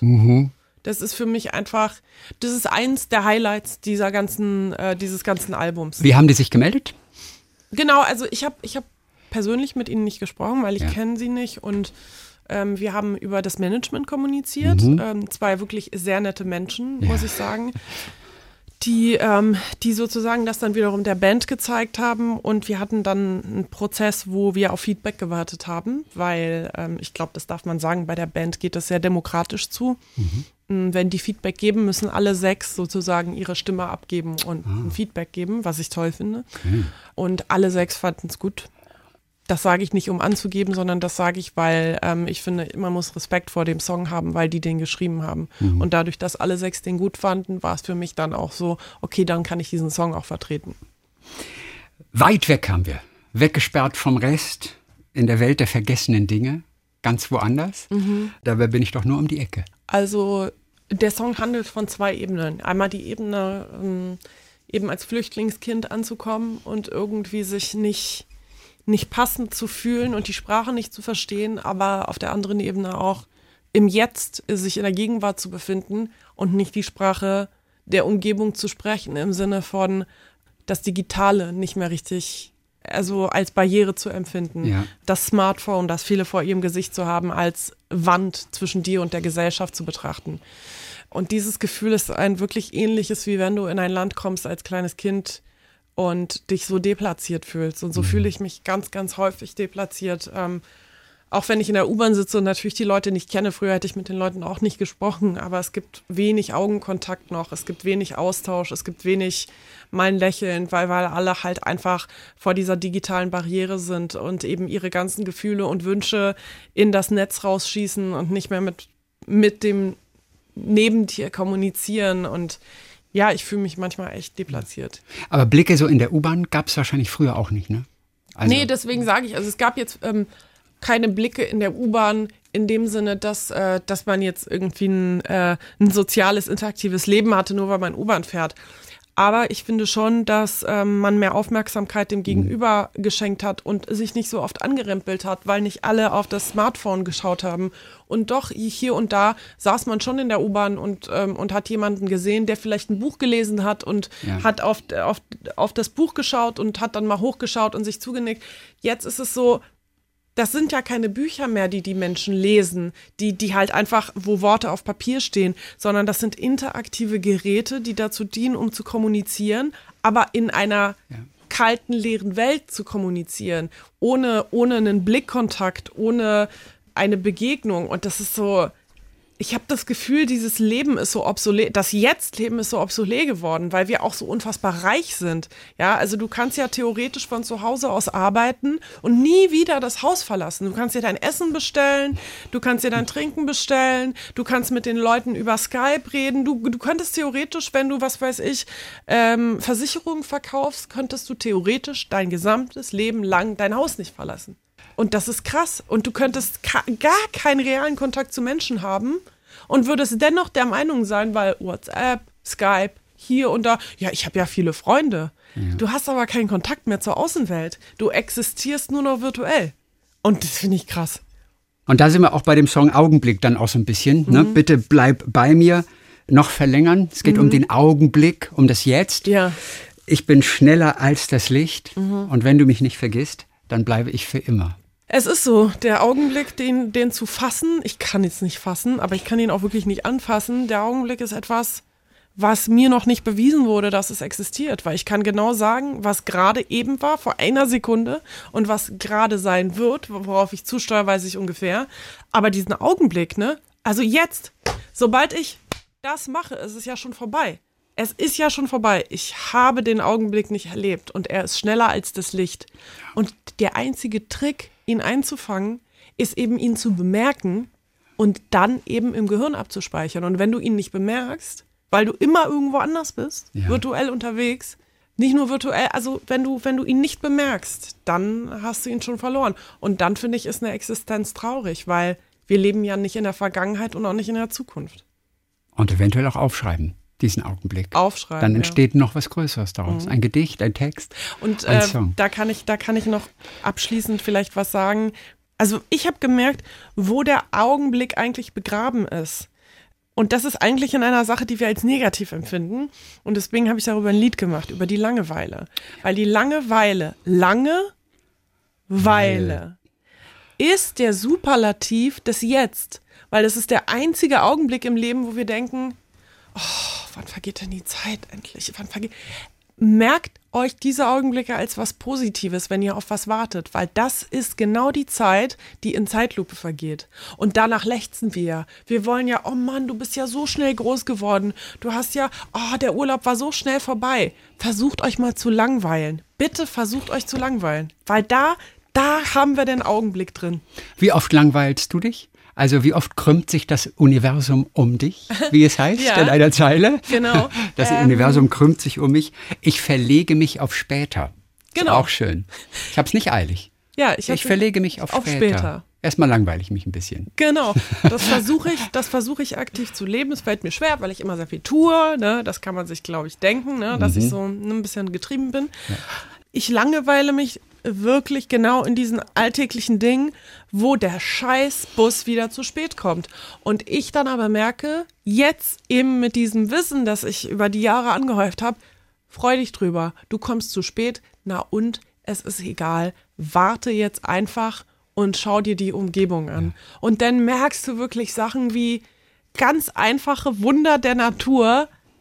Du wartest auf den Bus am Lützow-Ufer in Berlin und dann kannst du mal rübergehen und reingucken in den Fluss und wie das Wasser die, die Sonnenstrahlen reflektiert und dich mal darüber freuen. Und ich sag's dir, wenn du dir diesen Momenten nimmst, dann erinnerst du dich später daran, wie ich jetzt im Radiointerview. Weißt du? Und das, und wenn ich jetzt dran denke, denke ich so, das war aber ein schöner Augenblick. Und den habe ich nur durch die Langeweile bekommen. Warten müssen ist eigentlich geschenkte Zeit. Genau. Ne? Und zum Schluss, zum Ende, kein Ende. Mhm. Das ist ein Song wirklich mit einem treibenden Beat. Mhm. Du spielst auch extrem mit der Stimme, so in, in der zweiten Hälfte mhm. dieses Songs. Kein Ende, tun alles, was nötig ist, es zu erreichen, hier zu bleiben, hoffen auf die Zukunft, um die Gegenwart zu greifen. Wir sind so selten im Jetzt. Mhm. Das Thema zieht sich auch durch die Platte natürlich. Genau. Sag mir, wann spüre ich mich? Das, das ist genau aus diesem Zeitbegriff entstanden. Ich, ich äh, also ich singe ja hauptsächlich von Zeit. Der Zeitbegriff ist ja das, was mich am meisten fasziniert. Und äh, es ist eben aus diesem Gefühl entstanden, dass wir immer so leben aktuell, als wären wir unsterblich. Also wir versuchen uns zu optimieren die ganze Zeit, ohne den Augenblick wahrzunehmen. Wir nehmen ihn nicht wahr, weil wir sind damit beschäftigt, was morgen kommt, übermorgen, in zwei Wochen, wie unsere Entwicklung im Unternehmen ist, welche Stufe wir erreichen dieses. Und wir spüren aber das jetzt nicht. Und das ist, das ist eigentlich ein ganz großes Drama, weil wir leben, wir sind am Leben und merken es nicht. Und ich glaube, dass daraus entwickelt sich viel Traurigkeit, Wut, Hass, weil man natürlich auf etwas hinlebt, auf diesen großen Augenblick, der dann kommt. Und wenn er dann aber da ist, dann ist er ja eh gleich wieder weg. Ne? Also so, ich habe häufig mit Menschen darüber gesprochen, die sagen so, ich habe mich also um diese Beförderung und bis und dann kriegen sie diese Beförderung mhm. und dann passiert ja nichts. Es kommt ja kein Feuerwerk und dann äh, ein, ein, ein Chor, der sagt, die Beförderung ist jetzt da und alle feiern und alles, ja. äh, sondern die ist dann da okay. und jetzt? Ist doch Was alles wie jetzt? vorher. Genau. Und es geht darum, dieses Stück Kuchen auf dem Teller zu bemerken. Dieses wunderschöne Stück Kuchen, ja, mit Pistazie drauf. Und dann, und dann nimmst du das Stück Kuchen und du isst es und du denkst dir so, oh, das schmeckt so gut. Das ist so schön. Ich bin am Leben. Ich bin vielleicht gesund oder gesund genug, um jetzt gerade hier zu sitzen, das wahrzunehmen, ist das nicht toll. Und das ist für mich dieses kein Ende. Einfach kein Ende im Augenblick zu sehen. Du hast kein Ende im Augenblick, weil wenn du ihn wahrnimmst, dann kannst du ihn immer wieder mitnehmen. Und dann durchlebst du ihn. Ich weiß, wie der Kuchen schmeckt. Ich weiß, ich weiß es einfach, weil ich mir die Zeit genommen habe. Mhm. Und, und manche Karriereschritte, an denen ich tausend Milliarden Jahre gearbeitet habe, habe ich so nicht wahrgenommen, weil die waren dann da. Ja, okay, gut, schön. Aber ich könnte jetzt auch jeden Tag mir einen kleinen Augenblick raussuchen mhm. und da was Schönes machen. Ist lustig, man arbeitet auf diesen einen Moment hin, wie du sagst, und dann ist es doch ganz anders. Erinnert mich an Vorfreude, die ja viel glücklicher macht ja. als der Urlaub selbst auf den man sich ja, freut. Gibt genau. ja die Untersuchungen und Studien ja, ja. auch immer wieder bestätigt. Die Vorfreude macht dich glücklicher als der Urlaub, der das Urlaub. Ereignis selbst. Auch witzig, ne? Ja, total. Auch ein Songwert eigentlich. Vorfreude. Die Weihnachtsvorfreude. Der Adventskalender, wo es ein kleines Schokolädchen gibt jeden Tag. Eigentlich völlig unwichtig. Aber du freust dich. Nächste Weihnachten machst du einen Weihnachtssong. Ja. Und dann bist du richtig Mainstream. ich glaube, ich glaube wahrscheinlich, wenn ich einen Weihnachtssong mache, dann handelt er wieder vom Wohnzimmer, vom Weihnachtsmann und dann will das wieder keiner hören. ganz, ganz zum Schluss sprechen wir noch über das, was dich visuell auch ausmacht, denn keine deutsche Sängerin kleidet sich auffälliger mhm. auf der Bühne in ihren Videos. Das sind Kostüme von deiner Freundin Mitarbeiterin äh, Susanne Boslau, mit der gar, du das zusammen gar nicht entwickelst. mal. Ich habe mit ganz, ganz vielen Leuten Ach so, zusammengearbeitet. Okay. Die wird immer genannt. Ist, genau, deswegen, die kann Witzig. ich auch mal alle nennen. Also gerade, äh, ja, äh, mit der habe ich auch mal gearbeitet, ganz Ach, tolle Sachen zusammen gemacht. Aber gar nicht aktuell. Aber nee, gar nicht Ach, aktuell. Ich, ich finde es immer so traurig. Die Neoprenphase, die, die, war mit ihr.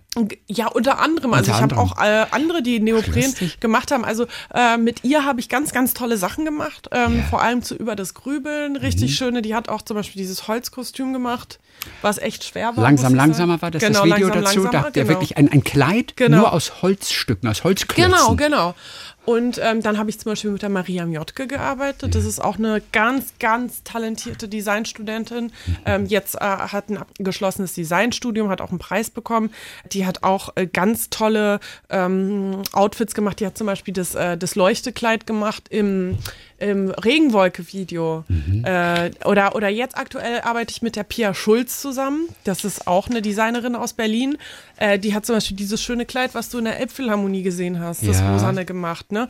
Also ich arbeite viel mit mit tollen ähm, mit tollen äh, äh, Designerinnen zusammen. Ich äh, gebe auch selbst Sachen äh, in Auftrag, die von Schneiderinnen gemacht werden. Zum Beispiel mit der Elisabeth Röder arbeite ich zusammen. Das ist eine ganz, ganz tolle Schneiderin, die jede verrückte Idee umsetzt. Und wenn ich sage, ich brauche einen Rock aus Ballonseide, ähm, ich habe jetzt 20 Meter gekauft fürs Rammstein-Video, mhm. das muss dann sagt Elisabeth Röder, alles klar, dann muss ich wohl ran da, ne? Also ich äh, arbeite mit vielen, vielen tollen Leuten zusammen, die ich auch gerne erwähne, ja. damit die natürlich auch ein ja. bisschen Aufmerksamkeit bekommen. Das eigentliche Extreme an dir, das sind gar nicht die Texte, das ist auch nicht die Musik. Eigentlich sind es die Kleider. Ja. Eigentlich. Eigentlich. Ich, die wahrscheinlich, deine ganze Wahrnehmung als Künstlerin, mhm sehr verändern. Ja. Wenn du Und Jeans hättest macht- und Lederjacke, Ja. Dann- Aber es macht auch so einen dann würdest du Spaß. jetzt schon in der Helene Fischer Show singen vor Weihnachten. Wobei ich finde, Helene Fischer, das muss man ihr lassen. Ähm, Helene Fischer hat, und das finde ich echt toll, das finde ich wirklich toll, äh, die hat das geschafft, sich auf diesem ähm, Bereich des Popschlagers eben auch aufwendige Kostüme zu etablieren und zu sagen, ich mach's trotzdem. Und ich weiß, äh, ich habe eine Dokumentation von ihr gesehen. Ich weiß, dass sie das auch gegen viele Männer erstmal durchsetzen musste und viel äh, Kontra bekommen hat, wo sie auch gesagt hat, ich möchte die besten Tänzer haben und wenn ich die in den USA caste, ich will eine geile Show. Und wenn du die Shows von Helene Fischer siehst, die heben sich so ab vom Mainstream, das ist wirklich also eine glatte 1 plus. Und dafür äh, bin ich ihr unfassbar dankbar, weil ich glaube, die schlägt gerade so ein bisschen so eine Brücke und so ein Tor, dass die Leute auch mal sehen, ey, das ist cool, wenn man aufwendige Kostüme hat. Ich meine, hast du mal gesehen, was die hat aus Glitzer mit irgendwelchen Flügeln und das ist, das ist nicht meins, aber es ist trotzdem geil, mir das anzugucken. total. Ähm, die, das ist super krasse, aufwendige Kulisse, die fliegt da durch die Gegend. Das gab's hier vorher in Deutschland nicht. Weil vorher in Deutschland war es so, ja du, stell dich da mal mit einer Gitarre hin und mit einer Jeansjacke und sag mal so nahbar wie möglich. Und ich bin froh, dass sie es nicht ist. Gott sei Dank ist sie es nicht. Vielleicht ebnet sie dir den Weg. ja, sogar. äh, wirklich, ich sag, ich, Auch für die Ja, Kostüme. Total. Also Wobei- ich bin ein Riesenfan von ihr. Ich bin zwar jetzt nicht so, ich höre nicht viel Popschlager, aber ich habe wahnsinnigen Respekt vor ihr und ich finde auch, dass sie gute Harmonien hat und ähm, ich, ich habe äh, im Gegenteil, ich bin ein großer Fan von Helene Fischer. Also deine wirklich auch futuristischen Kleider, Mhm. kann man sie, glaube ich, ganz gut bezeichnen. Das sind ja Formen, da ist ja nicht eng anliegend, das sind Mhm. Genau. breite Schultern. Ja, also, liebe äh, ich, liebe sehr, Es ist sehr futuristisch. Bequem sind die aber nicht immer, oder? Kommt drauf an, kommt drauf an. Also aber ich nicht mit dreifach gebrochener Nase. nee, nicht Und, mit und Lakritzperücke. Genau. Ja, das war im langsam langsamer Video. Das, äh, da, hat, da hatte ich diesen Unfall, ne, wo die Nase dreifach gebrochen wurde. Unfall durch was eigentlich? Also Oh, das ist, äh, das ist eine lange Geschichte. Ich fasse die Oh. mal zusammen. Die waren nicht im Set drin, sondern außerhalb des Sets. Ja. Und da hat sich ein Schrank, ein Wandschrank gelöst. Und da ist mir ein Herd ins Gesicht geflogen. Und dann bin ich noch auf die Fliesen gefallen. Das ist eine sehr, sehr lange Geschichte. Ähm, auch irgendwie eine lustige Geschichte im Nachhinein. im Nachhinein. Mm. Aber ähm, es gibt schon Kleider, die auch bequem sind. Also Ja. ich nähe zum Beispiel selber viel aus Neopren, weil ähm, das leicht zu verarbeiten ist. Mhm. Und äh, zum Beispiel diese Sachen, wenn du siehst, dass die, die, weiten Sachen mit den weiten Schultern und äh, viel abstehend und so, das ist schon bequem. Ah, das ist nicht toll. unbequem. Und auf dem Cover von Punkt, Mhm. Das ist ja auch was ganz Besonderes, da kann man so gar nicht richtig identifizieren, Was anhabe, was es ne? ist. Aber es sieht sehr edel eigentlich auch aus. Ja, das habe ich am, im Set gebaut tatsächlich. Das ist, äh, das ist, dieses Kleid existiert so gar nicht in echt. Ich habe mir das zurecht drapiert aus drei verschiedenen Kleidern. Und ähm, noch so mit so hinten mit so Klammern und so weiter. Und das ist, das habe ich sozusagen, das ist ein Fantasiekleid, was ich an dem Tag im Set so drapiert habe. Ohne dass das Kleid wirklich existiert. Genau. Wie, wie können wir es beschreiben? Ich habe das gerade nicht Ich vor finde, mir. das sieht vorne aus wie so eine riesige Schleife irgendwie, Mhm. ne? Also dieses Schwarze. Und es ist so ein bisschen wie so ein, wie so ein avantgardistisches Prinzessinnenkleid. Aber so aus einer dunklen Phase, weil es schwarz ist. Herrlich. Punkt heißt das neue Album Mhm. von Balbina. Ein paar Live-Auftritte gibt es auch noch, aber nicht so richtig viele, oder? Denn Nee. eigentlich verdient man doch mit Live heutzutage als Künstler Mhm. das meiste Geld. Ja, aber es ist auch so, dass ich jetzt mich entschieden habe, ich tingle jetzt nicht mehr so durch die Clubs. Was auch schade ist. Was auch schade, Auch schade ist, ist, irgendwie, ist, weil man ähm, da so auf Tuchfühlung ist, auch mit genau. den Leuten. Weißt du, du guckst denen direkt in die Augen an. Das ist ja auch schon schön. Aber ich glaube, die Konzerte sind so groß gar nicht, dass ich das nicht immer noch kann. Also es ist schon so, also ich spiele ja keine 16.000er Hallen oder so. Und das sind dann so eins, zwei Locations. Ich spiele jetzt lieber größere Konzerte, ähm, weniger, weil ich dann eine bessere Show auf die Beine stellen kann. Weil die Shows, die ich halt, wo ich die durch die kleinen Clubs getingelt bin, da habe ich sehr darunter gelitten, dass ich viel ähm, improvisieren muss, weißt du, weil du ja das, äh, du kannst ja dieses große Setup halt nicht mitbringen. Und jetzt ähm, ist so mein neues Ding, dass ich eben sage, ich möchte jetzt große Shows spielen und dann mache ich lieber einzelne Termine und gucke, dass die so in der Republik verteilt sind, dass Menschen dann vielleicht mit zwei Stunden Reise mhm. vielleicht anreisen können. Ja. Und ich spiele äh, beim CO Pop Köln. Äh, in Köln. Das ist, ich glaube, am 22.04. in der Kulturkirche. Ja. Und das ist zum Beispiel auch ein besonderes Konzert, weil ich spiele in dieser Kulturkirche eben mit einer kleinen Streicherbesetzung, mit der Band, mit einer besonderen Akustik. Das ah, okay, das ist ein kleines Ding. Ein kleineres Ding. Ein kleineres, nicht das Orchester dabei. Nicht das Babelsberg Filmorchester. Nicht doch, da kommt ein Teil. Da kommt, da kommt ein Teil, okay. ähm, aber es ist auch schon groß. Also es ist jetzt nicht, sagen wir mal so, es ist jetzt kein Clubkonzert. Ne? Also ja, okay, sind ja schon Streicher dabei mhm. und die volle Band. Das wird zum Beispiel sehr besonders, weil ich bin noch nie in der Kulturkirche aufgetreten, geschweige denn in der Kirche. Ähm, und ich glaube, das wird eine besondere Art der Inszenierung, genauso wie jetzt in Berlin im Admiralspalast spiele ich dann zwei Tage später mit der vollen Besetzung vom ähm, von dem Streicher Filmorchester, äh, ja. Babelsberg, genau. Und so baue ich mir peu à peu Auftritte zusammen. Also ich habe auch schon in München was in Planung, was wir ähm, bekannt geben werden. Okay. Ähm, ich habe ähm, was in Hamburg wieder in Planung. Also mhm. ich versuche mich da so peu à peu durchzuarbeiten und zu gucken, dass ich immer peu à peu ein geiles Konzert ähm, ver ver ähm, verwirklichen kann. Und ich glaube, die Fans haben auch die Geduld bei mir zu sagen, die kommt schon noch in unsere Ecke und muss man ja auch alles finanziert kriegen. So, ne? Viel Erfolg! Danke. Das aktuelle Album heißt auf jeden Fall Punkt. Danke für den Besuch. Danke, dass ich kommen durfte. Hat uns sehr gefreut. Ja, mich auch. Balbina.